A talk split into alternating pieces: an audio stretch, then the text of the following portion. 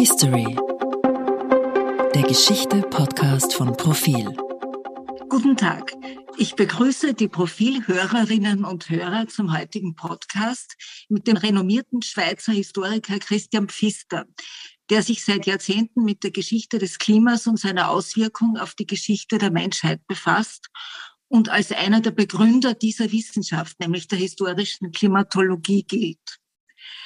Als ich Herrn Pfister vergangene Woche anrief und ihn bat, angesichts der aktuellen Hitzewelle in Europa und der geplanten Profiltitelgeschichte über die Hitze in den Städten mit mir über das historische Hitze- und Dürrejahr 1540 zu sprechen, sagte er, ja, es könnte sein, dass wir auf Monate zusteuern, die alles, was bisher war, in den Schatten stellen. Guten Tag, Herr Pfister. Guten Tag, Frau Zöchling. Herr Pfister, bevor wir jetzt auf die Hitzewelle und Hitzeperiode 1540 kommen, doch ein aktuelles Einsprengsel. Vor wenigen Tagen sind auf der Marmolata in Südtirol äh, Menschen zu Tode gekommen, weil sich eine Eisplatte gelöst hat und, und ein Dutzend, man weiß noch immer nicht wie viele genau, Bergsteiger und Wanderer in den Tod gerissen hat. Äh, ist das ein alarmierendes Zeichen für das Kommende? Ich würde mal sagen, das ist eine mögliche Folge der ständigen Temperaturerhöhungen. In diesem Jahr war der Zeitraum von März bis Juni extrem warm. Äh, unter diesen Bedingungen werden Gletscher und auch Felsen instabil. Der Gletscher ist ja abgebrochen, wie ich gestern gehört habe, weil es sehr viel Schmelzwasser gegeben hat. Und das hat diesen Gletschersturz ausgelöst. Ich erinnere mich, ich bin im Moment in Zermatt in den Ferien, dass 2003 in dem berühmten Hitzesommer auch ein großer Felsen auf dem Matterhorn abgebrochen ist. Und mhm. das hat man damals mit der Hitzewelle in Zusammenhang gebracht. Und das ist etwas ganz Ähnliches. Ja, ich meine, im Jahr 2003 äh, kann ich mich erinnern oder habe ich nachgelesen, sind das erste Mal äh, äh Vergleiche mit der Hitze- und Dürreperiode 1540 aufgetaucht in den Zeitungen. Da wurden Vergleiche gezogen. War 2003 wirklich der heißeste Sommer äh, seit je oder gab es vorher auch schon ähnliche ähm, Ausreißer? Äh, wie haben Sie das? Wie sehen Sie das? Äh, ist es, ist es richtig, sich überhaupt äh, heute auf etwas Historisches zu beziehen, was ja damals noch kein menschengemachter Treibhauseffekt war, sondern ein klimatologischer Ausreißer, sage ich jetzt mal. Das ist eine, eine gute Beschreibung, der Begriff klimatologischer Ausreißer. Wir haben in der Vergangenheit verschiedene solche Ausreißer, äh, die äh, erheblich schlimmer sind als 2003. Ich habe die Vergleiche gezogen. In erster Linie ist 1473 und dann ist 1540, wobei 1473 etwas weniger gut untersucht wird. Aber wir haben 21 solcher Ausreißer, nicht alle so extrem, äh, vor 1719. Und seitdem zwischen 1720 und äh, 1990 praktisch keine mehr und 1990 hat das wieder eingesetzt. Aber wir haben in der Vergangenheit Extreme, die schlimmer sind als alles, was wir in den meteorologischen Aufzeichnungen haben. Das ist, äh, das ist stabil, das ist gesichertes Wissen. Die renommierte ETH-Historikerin Sonja Seneviratne, die ist spezialisiert auf Hitzesommer, die hat das quasi abgesegnet. Also das mhm. ist nicht mehr äh, anzuzweifeln. Ja. Aber der Begriff Ausreißer ist von daher wichtig, weil 1542, nur zwei Jahre nachher, haben wir einen der fünf kältesten Sommer seit 1500. Es ja. ist, haben wir einfach eine Menge von Ausreißern. Auch in den 1470er Jahren gibt es Ausreißer. Und diese Ausreißer haben wir heute nicht mehr. Äh, Sie meinen, weil diese Ausreißer quasi schon Normalität geworden sind? Äh, diese Ausreißer, die gehörten zum damaligen Klima. Aber wir, wir haben sie nicht mehr heute. Und das ist auch ein deutliches Zeichen dafür, äh, dass sich das Klima fundamental verändert hat. Mhm. Herr Pfister, Sie haben gemeinsam mit dem Heinz Wanner ein sehr bemerkenswertes Buch äh, vor einem Jahr veröffentlicht. Das trägt den Titel Klima und Gesellschaft in Europa. Und Sie behandeln darin die Auswirkungen des Klimas auf die Gesellschaft in den vergangenen tausend Jahren, sage ich jetzt mal sehr salopp. Äh, jetzt wenn man, und es sind wahnsinnig viele, also es sind so Kapitel drinnen und da, da sieht man, da, da, da sieht man, dass es immer diese Hitze, die Dürre, die Fluten, die äh, Kälte, also das alles hat es immer in, in bestimmten Abfolgen gegeben. Jetzt die Frage, wie unterscheidet, also Sie haben es jetzt eigentlich schon ein bisschen beantwortet, aber diese Wetterkapriolen, die, die haben quasi dieses Klima bestimmt.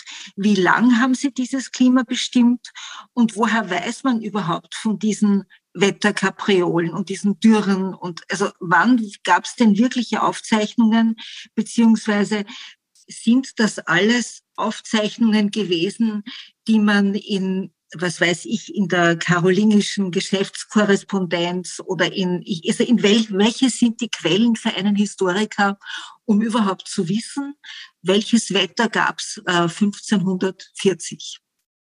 Gut, Daten über Witterung und Klima sind in der Vergangenheit in zwei Archiven festgehalten worden. Wir haben die Archive der Natur und wir haben die Archive der Gesellschaft. In den Archiven der Natur sind Daten festgehalten worden, welche durch natürliche Prozesse entstanden sind und die werden auch durch Naturwissenschaftler äh, interpretiert. Ich nehme sehr bekannt die Baumringe, mhm. auch die Eisbohrkerne in Grönland und in der Antarktis oder Sedimente in kleinen, ruhigen Seen. Auch Stalagmiten bieten das. Mhm. In den Archiven der Gesellschaft finden wir Daten, die Menschen aufgezeichnet haben. Im 11. Jahrhundert haben wir Berichte über Witterungsextreme und ihre Auswirkungen auf, äh, für die Gesellschaft, zum Teil in einer brutal abgekürzten Form, die uns aber etwas sagt. Sagt einer über einen heißen Sommer. Der Sommer war so heiß, dass die Wälder brannten und die Fische in den Flüssen starben.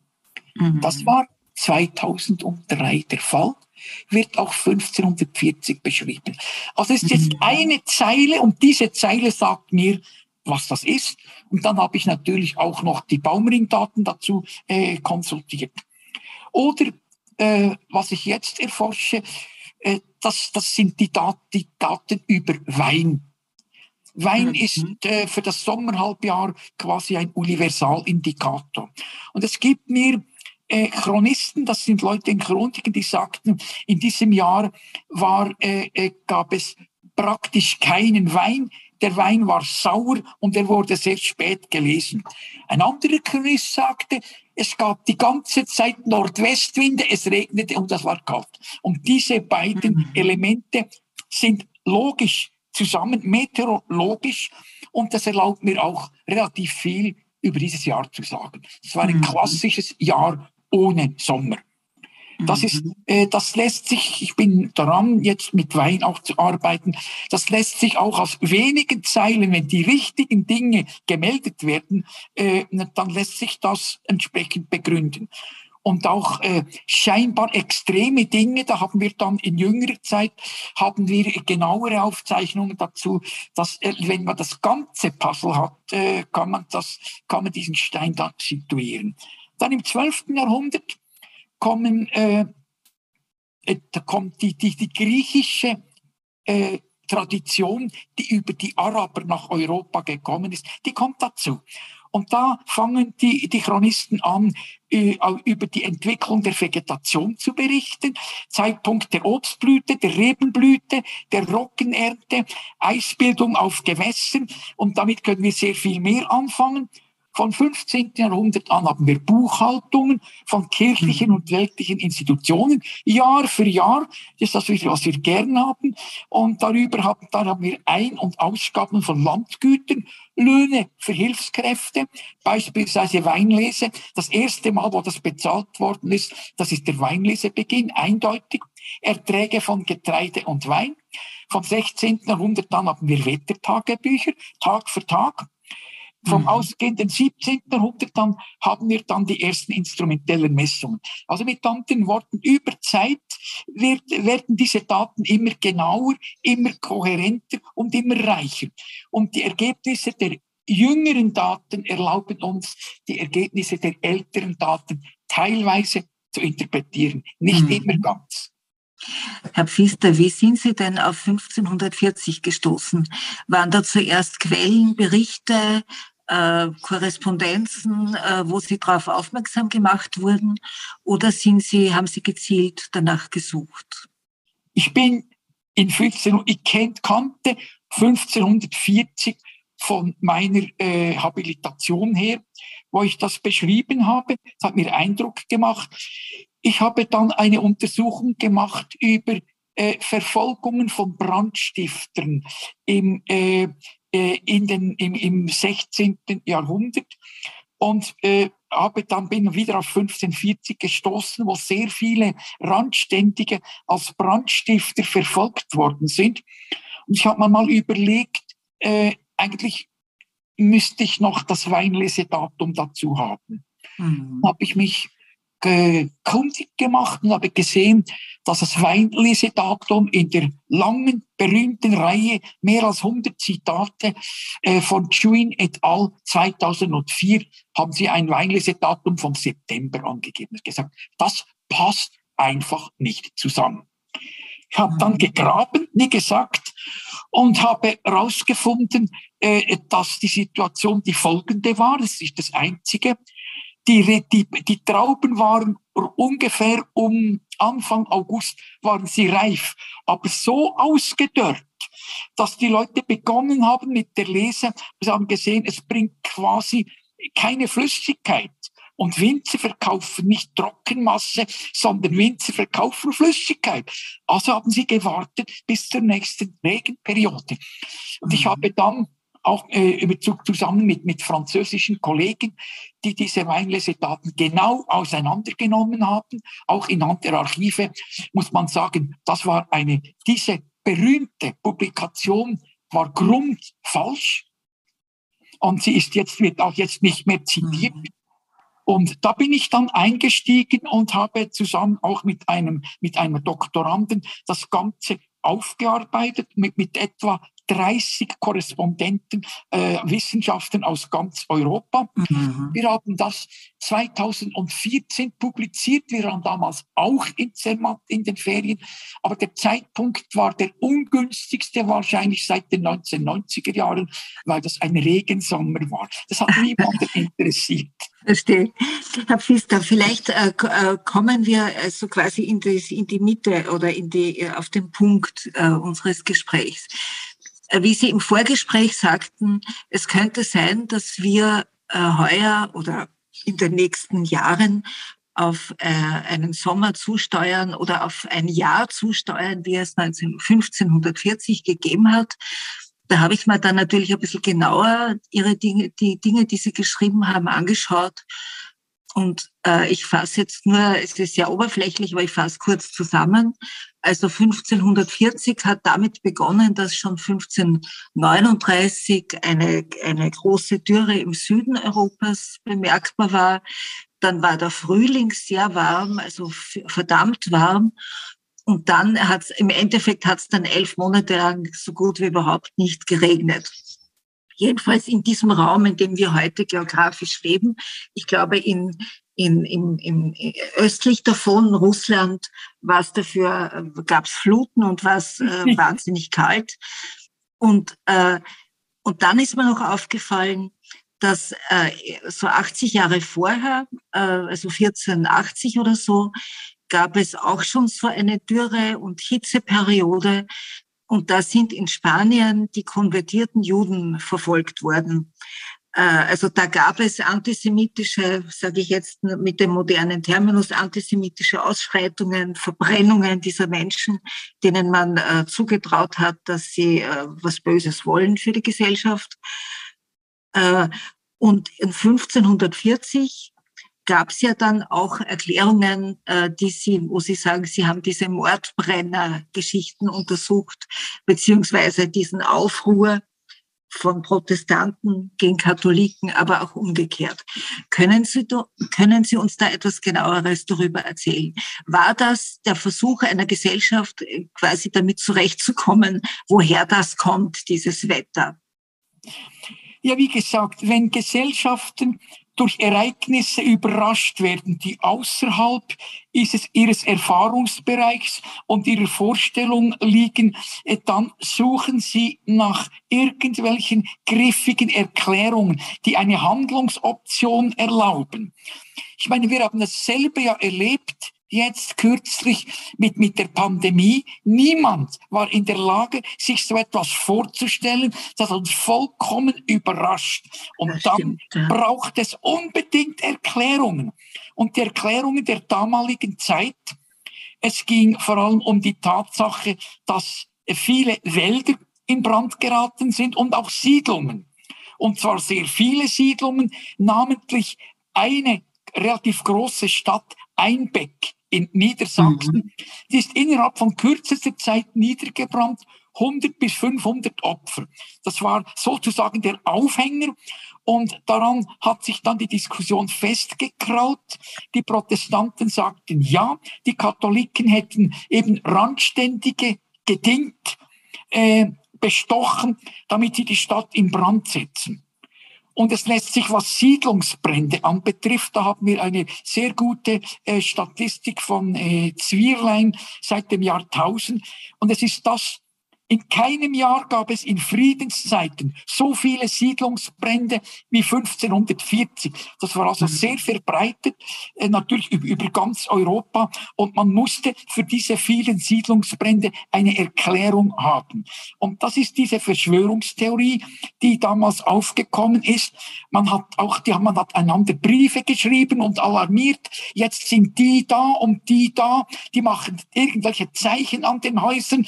Das ist, ist ein eine Gruppe, die, äh, die zusammenarbeitet mit dem Ziel, uns äh, zu vernichten, indem man unsere Siedlungen anzündet.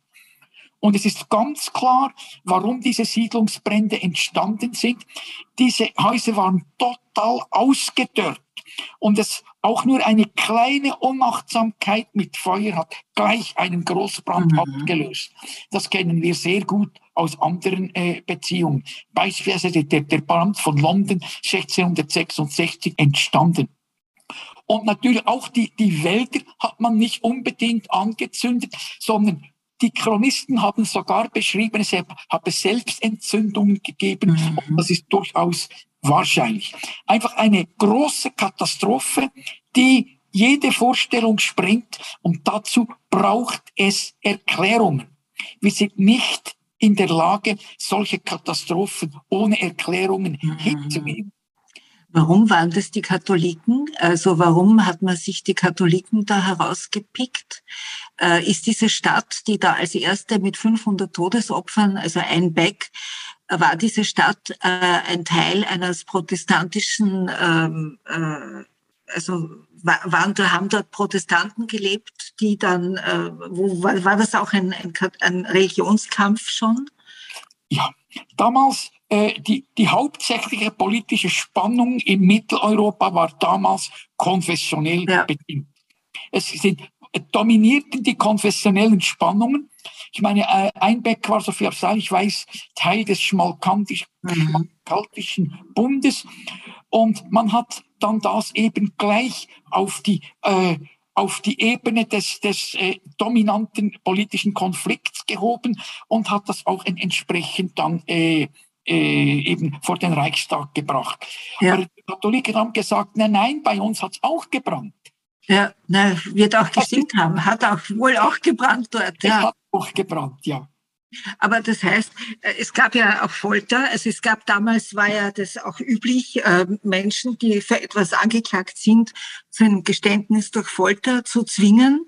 Und ich nehme an, oder ich glaube, Sie beschreiben das auch, wo dann einer quasi den anderen als Mitglied einer sogenannten Geheim- oder Verschwörergesellschaft genannt hat, um, um von den Folterqualen befreit zu sein.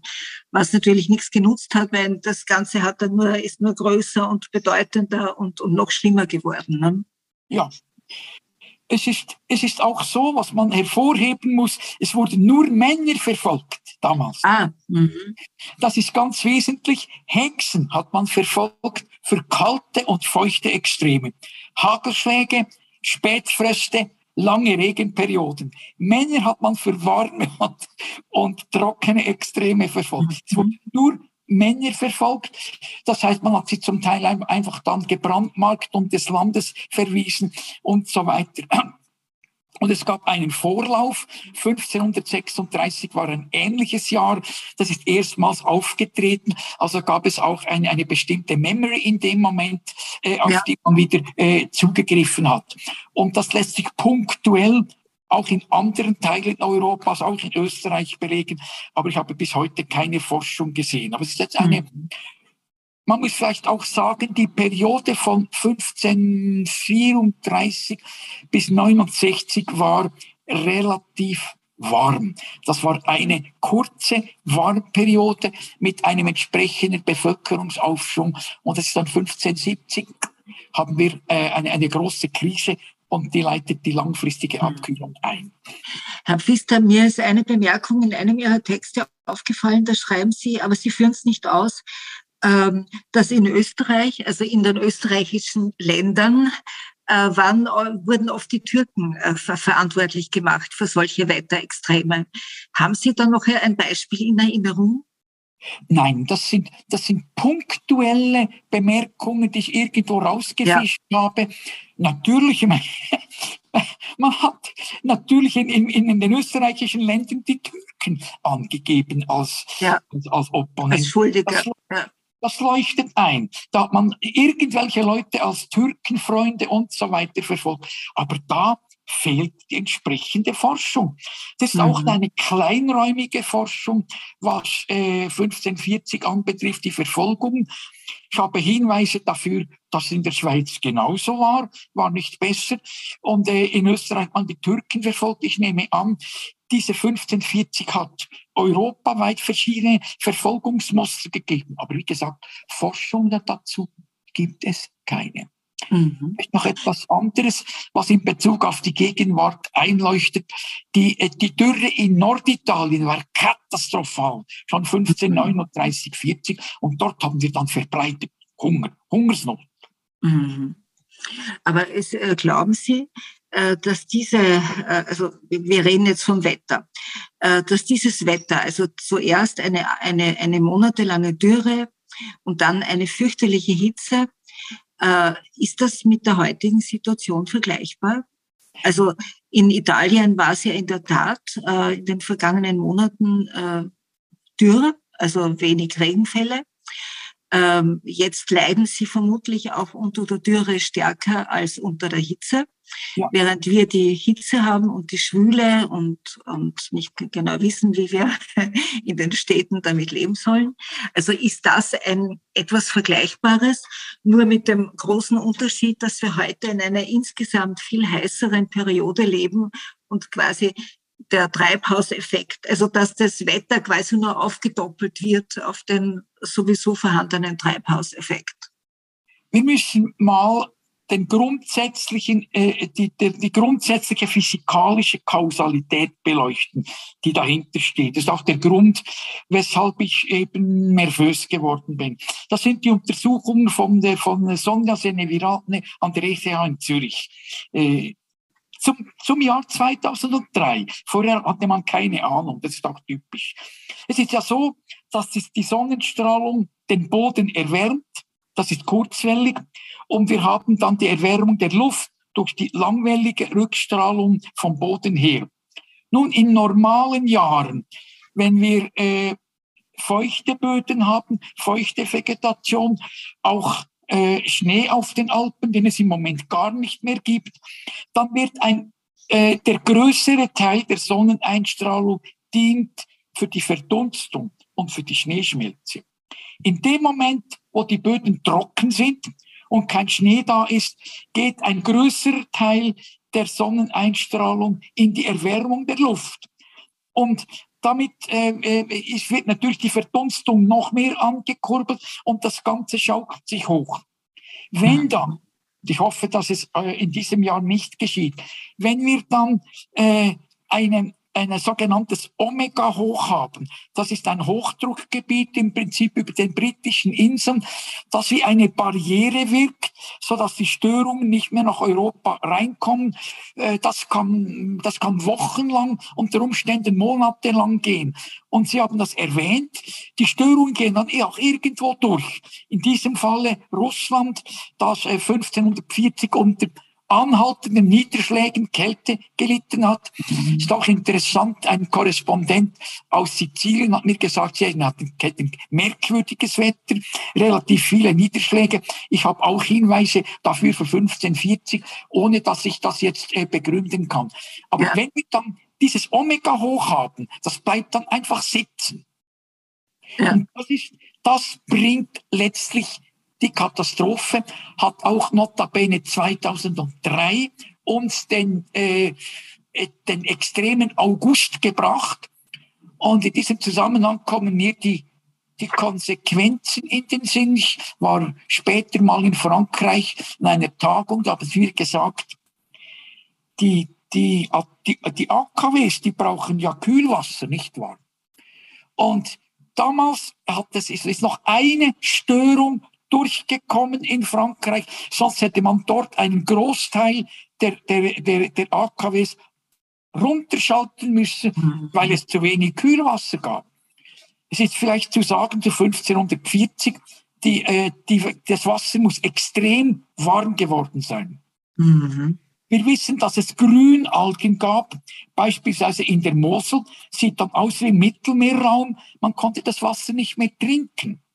Und der Rhein war Ende des von 1540 noch so warm, dass die Leute zu Weihnachten, das ist dann 1541, über den Rhein geschwommen sind. Also das sind dann Wassertemperaturen Ende des Jahres, ich sag mal, die sind einigermaßen kälteresistent, 15, 16 Grad. Das ist ungeheuerlich von heute her. Und die Kirschen sind zweimal reif geworden. Es gab nochmal eine Blüte und nochmal dann Kirschen. Das heißt, äh, die Kühe, die, die Rinder sind gestorben, weil die haben ja nichts mehr zu trinken gehabt. Menschen sind gestorben. Äh, wissen Sie, weiß man, wie viele Menschen damals 1540 quasi gestorben sind? Weiß man nicht. Wir haben keinerlei äh, äh, demografische Daten oder nur ja. punktuelle demografische Daten. Aber äh, wie, ich nehme, ich habe auch punktuelle Hinweise auf die auf die Epidemie, die gewirkt hat. Es war zu einem guten Teil die rote Ruhr. Das ist eine, eine, Krankheit, die durch verschmutztes Trinkwasser übertragen wird. Und das ist klar. Wasserstände waren extrem tief. Fäkalien sind nicht mehr weggespült worden. Wir haben auch Hinweise darauf. Also da haben wir einen Infektionsherd. Und wir wissen von einer Vergleich, teilweise vergleichbaren Epidemie in Frankreich unter ähnlichen klimatischen Bedingungen 17, 19, da sind in Frankreich einige hunderttausend Menschen am Ruhr, das ist damals identifiziert worden, gestorben. Mhm. Und man kann das extrapolieren auf die Bevölkerung, man kommt man auf ziemlich abenteuerliche Zahlen, äh, äh, aber sie sind, sind, natürlich auf sehr wackeligen Füßen, nicht ja. wahr? können Sie für unsere Hörer und Hörerinnen irgendwie kurz zusammenfassen, warum die Erwärmung heute um so vieles gefährlicher für die Gesellschaft ist, als es diese Hitzeperiode damals war. Also, zuallererst mal habe ich einen Punkt darauf hingewiesen, das ist Kühlwasser. Und zwar nicht nur für die AKWs, sondern auch für die äh, übrigen fossilen Kraftwerke. Ja. Auch gibt es natürlich kaum Hydroelektrizität, die ist dann auch nicht mehr da. Kein Kühlwasser, keine Hydroelektrizität. In dem Moment Probleme mit der, mit der Energieversorgung. Ausgenommen sind natürlich jene Leute, die äh, Panels auf dem Dach haben. Das sind die Gewinner in einer solchen Situation. Denn die ja. werden immer noch Strom haben, aber die anderen haben dann Probleme. Dann haben wir den Wasserbedarf der Kulturen. Die Kulturen, die Erträge in den Kulturen waren damals sehr viel tiefer. Heute äh, haben wir höhere Erträge, entsprechend ein höherer Wasserbedarf. Ja. Heutige Hochertragsrinder, trinken zwischen 100 und 150 Liter pro Tag. Da wäre zu einem guten Teil nicht mehr verfügbar. Futter wäre nicht mehr verfügbar. Seinerzeit habe ich äh, Kollegen aus der Agrar äh, Agrarwirtschaft gesagt, äh, ja, was machen Sie an einem solchen Tag? Kein Problem, wir importieren.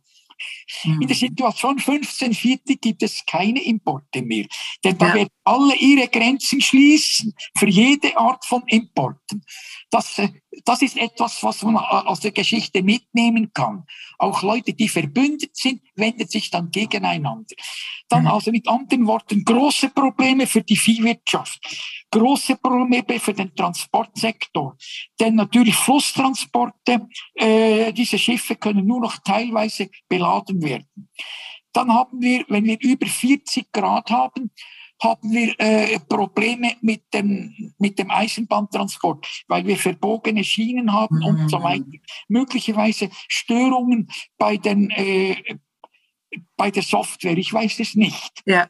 Aber jedenfalls werden wir einen ganzen Strauß von Störungen bekommen, die bedrohlich sind, mit denen wir nicht gerechnet haben. Und von daher sage ich immer, was wir brauchen, ist die Aufmerksamkeit der Behörden. Wir werden in den nächsten Jahren, wenn es nicht dieses Jahr ist, mit einem solchen Extrem konfrontiert werden.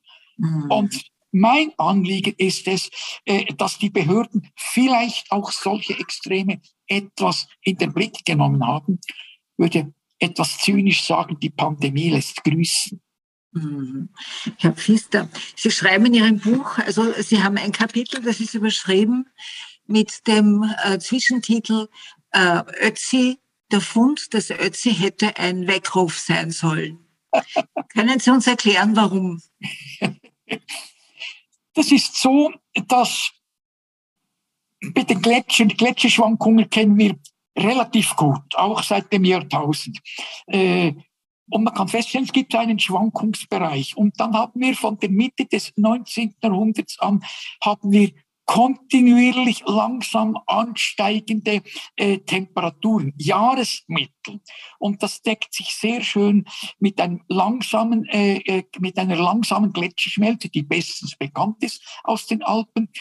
Dann haben wir äh, von 1990 an einen Übergang von einer langsamen Ausaperung zu einer sehr schnellen Ausaperung. Also Übergang von einem langsamen CO2-Effekt zu einem raschen CO2-Effekt, unter dem wir heute leiden. Und Ötzi ist 1991 am, 19. September ausgeapert. Äh, man hat äh, keinerlei Fraßspuren gefunden, keinerlei Pickspuren und man nimmt an, dass er nie während längerer Zeit der Luft ausgesetzt war, seit er von 5250 Jahren eingeschneit worden ist. Also er war 5000 Jahre unter Eis und als er dann gefunden wurde, kann er nicht lang in dieser quasi in dieser Pfütze gelegen sein, weil ja. sonst hätten sich Tiere äh, oder ja. ja Tiere an ihn herangemacht. Okay. Niemand, ich meine 1990 ist der Übergang zur, zur raschen Klimaerwärmung. Das war damals noch kein Faktum, auch nicht in der Öffentlichkeit. Es gab erste Stimmen, die darauf, die darauf hinweisen. Und kein Mensch hätte damals gedacht, dass man den Fund von Ötzi mit Climatic Change in Verbindung bringen könnte. In der Zwischenzeit sind aber sehr viel mehr prähistorische Funde äh, zum Vorschein gekommen. Ötzi war ja nicht allein und wir haben, wissen immer mehr über das Climatic Change. Und mir ist das dann sehr spät aufgedämmert. Das wäre ein erster Weckruf gewesen, wenn man das damals verstanden hätte. Ich habe es mhm. auch nicht verstanden. Ich habe dann in der Rückschau gemerkt, dass es im Prinzip ein Weckruf gewesen wäre. Mhm. Und das dient mir dazu, ich meine, all diese äh, diese Beispiele dienen dazu, irgend naturwissenschaftliche Vorgänge zu erklären. In dem mhm. Moment das, was geschehen ist bei der langfristigen Erwärmung, weil ja äh, gewisse Leute sagen, ja, wie erklären Sie dann, dass es zu Ötzis Zeiten fast ebenso warm war wie heute, ja. schon damals kein einziges Auto fuhr. Und ja. das ist Das muss man erklären. Das ist eine sehr komplizierte Sache. Das haben Sie vielleicht in diesem Buch gesehen. Das sind Veränderungen in den Bedingungen der, der Erde in ihrem, ihrem Umlauf um die Sonne, die dazu geführt haben, dass wir eine sehr langsame Abkühlung haben äh, der nördlichen Hemisphäre seit der letzten Eiszeit. Langsam, aber kontinuierlich mit einem Tiefpunkt Mitte des 19. Jahrhunderts. Und in dem Zeitpunkt setzt die menschengemachte Erwärmung ein. Mhm. Und das ist auch der Grund, weshalb es für, zu Ötzis Zeiten relativ warm war. Äh, äh, nur, nur um das plastisch zu machen, also Ötzi, also dieser Mensch, der ging damals äh, auf diese Höhe. Äh, es gab keinen Gletscher. Er konnte dort wandern äh, oder gehen oder, oder er ist in dem Fall, ich glaube, die neueren Forschungen sagen, er sei vor jemandem davongelaufen und es gab dann einen Kampf.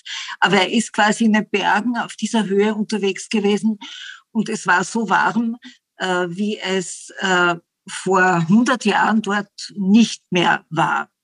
Ist das richtig? Nein, diese, wir, wir wissen, ich meine, wir haben ja nicht, ich habe jetzt über ganz, ganz langfristige Zustände die habe ich beschrieben. Wie das Wetter von Jahr zu Jahr gewesen ist, wissen wir nicht. Es hätte auch Kälterückfälle geben können. Tatsache ist, dass wahrscheinlich, jetzt ist böse Spekulation meinerseits, äh, die, die Schneemassen weniger hoch waren. Vieles ist umstritten. Man sagt mhm. immer, er sei im Frühsommer oben gewesen. Ich muss mal sagen, heute ist im Frühsommer auf dieser Höhe äh, sind, noch, äh, sind noch einige Meter Schnee. Äh, wie er daraus aufgekommen wäre, wissen wir nicht.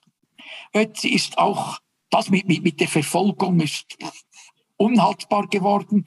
Ötzi ist äh, aus, aus einer gewissen Distanz erschossen worden Mhm. Mit so einem Pfeil. Und, und man hat auch seine sehr wertvollen Ausrüstungsgegenstände, die er gehabt hat, hat man nicht gestohlen. Also ja. kann es kein Raub gewesen sein. Äh, wir werden nie genau wissen, warum Ötzi erschossen worden ist. Ich habe äh, spekuliert, es könnte eine, eine Jagdkonkurrenz gewesen sein, weil Ötzi hat immer Steinbockfleisch gegessen und die Steinböcke, die waren um die Mittagszeit, sind auch heute noch dort oben und essen. Man kann sie relativ leicht erlegen. Mhm. Es ist auch Spekulation. Wir werden ja. nie genau wissen, äh, warum Ötzi erschossen worden ist.